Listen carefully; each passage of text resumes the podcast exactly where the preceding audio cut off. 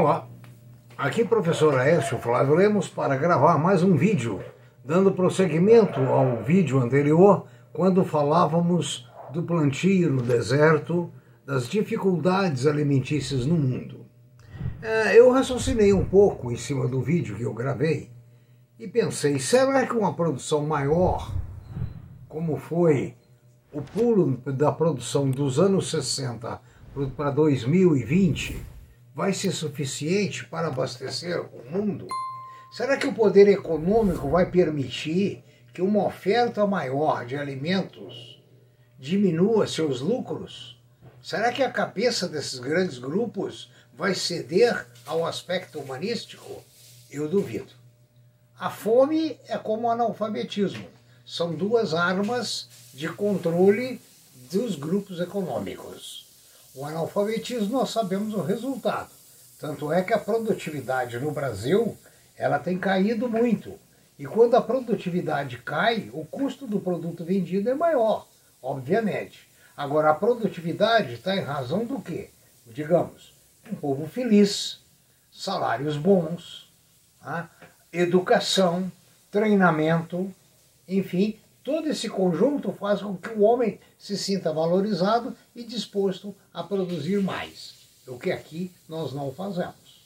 Pelo menos na pátria amada, idolatrada, a chamada Brasil, onde salve, salve quem puder. Infelizmente, tem sido a verdade até aqui. Tomara que alguém mude. Nós comentamos na, na, no, no final, uma parte do vídeo anterior, sobre o arroz rústico que a China possui há sete mil anos e que ele está tentando transformar essa produção é, em produção, digamos, é, comercial. Né? Eles semearam esse arroz rústico em 347 hectares de deserto e deu um resultado extraordinário. Agora, a China não conta só com essa semente e os benefícios que ela pode tirar do deserto. Ela ocorre o seguinte: ela tem ah, provocado chuvas artificiais a cada dia em número maior e em região maior.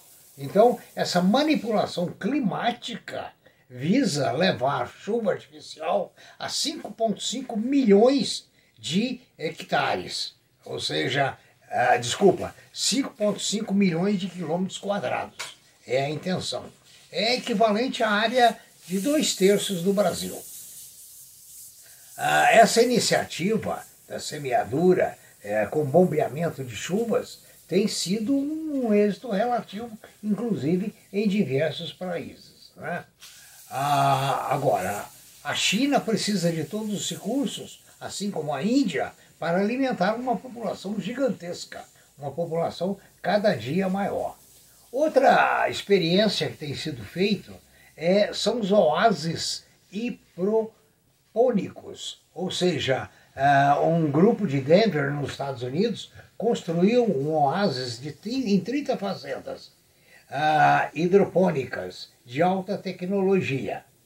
A Digibut, uma empresa uh, né, em uma das áreas mais pobres da África, está desenvolvendo também essa, esses oásis hidropônicos. Eu quero lembrar que a hidroponia no Japão eu já conheci nos anos 80. Nos anos 80 a hidroponia já era comum no Japão. Então a gente vê que essa tecnologia de irrigação no deserto, que eu citei no vídeo passado, que em 1988 eu visitei na Califórnia, né, até hoje não foi totalmente implantada no Brasil. Então a gente vê que as tecnologias dependem da vontade política. Né? Então, o, e isso estão contando com o quê? Com a energia fotovoltaica, o controle das temperaturas de, na hidroponia e assim sucessivamente. Ah, tem uma startup brasileira chamada ah, Fertigel, que desenvolveu um hidrogel monomolecular que absorve e retira, retém até 600 vezes o peso da água, ou seja, esse, esse produto retém a água no solo. Nós sabemos que os solos de baixa higroscopicidade, ou seja, aqueles solos que não retêm água, são muito pobres. E com esse produto pode haver ah, uma, digamos assim, uma oferta hídrica homeopática desse produto, tá? nas fases cruciais da, da, da, da, do plantio. A Embrapa brasileira faz parte desse grupo. Tá? Não sei se, a, se eles fazem também o estudo da areia mágica dos países árabes. Tá? É, então veja bem que esse tipo, essas tecnologias todas visam uma produção maior de alimento. Né? Nós vemos, por exemplo, o leite.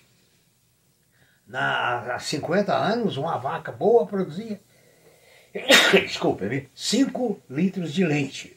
Hoje ela produz 50, algumas até 100 litros. Então, a, a, a produtividade tem sido maravilhosa. O que eu sempre digo é que a produtividade não acompanha de forma nenhuma a, a distribuição do alimento no mundo. Ou seja, a, a, a maior oferta não tem gerado uma menor fome, infelizmente. Nós vamos falar também da fazenda Piratinim. Piratininga, aliás. Fazenda Piratininga, que é um município de terras concentradas no noroeste de Goiás, no município de São Miguel do Araguaia, onde o estado faz divisa com o Tocantins e o Mato Grosso. São 135 mil hectares, uma fazenda, né? Uma fazenda, 135 mil hectares. É a área, mais ou menos, de, do Rio de Janeiro ou de Nova York. Né? Então veja bem ah, o tamanho dessa fazenda. Né? ela é uma coisa, é, ela na realidade, nós temos que entender que ela é uma empresa agrícola. Ela não é uma fazenda, é uma empresa agrícola. Ela foi fundada por um senhor de Brasília, é, eu não me lembro agora o nome dele, que era dono do transporte urbano em Brasília na década de 50, 60. Mas ele perdeu esse controle depois de alguns anos. Né? Estou tentando lembrar o nome dele, mas infelizmente é, ah, me lembrei. Wagner Canhedo era o grande proprietário dessa fazenda. Lógico que ela não tinha esse tamanho. Né? Ela cresceu depois com os novos donos. Né? Ah, o Wagner Canhedo foi o elemento que levou a VASP à falência na década de 70, por aí. Né? Então veja bem, o, esse grupo é, tem diversos participantes, né? É, e ele faturou no ano passado 4,6 bilhões. Né?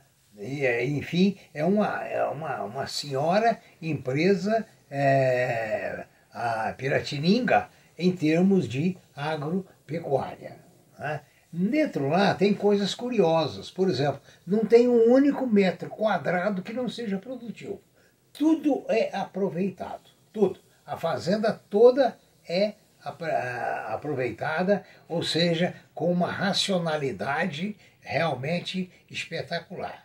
Essa fazenda Piratininga, é, ela fornece leite e alimentos em quantidade muito grande, é, cuja rentabilidade fica também muito alta. Agora, impressionante que essa fazenda possui estradas internas em grande quilometragem, possui armazéns gigantescos, possui escolas, possui é, vilas para os funcionários que ali trabalham. Tá?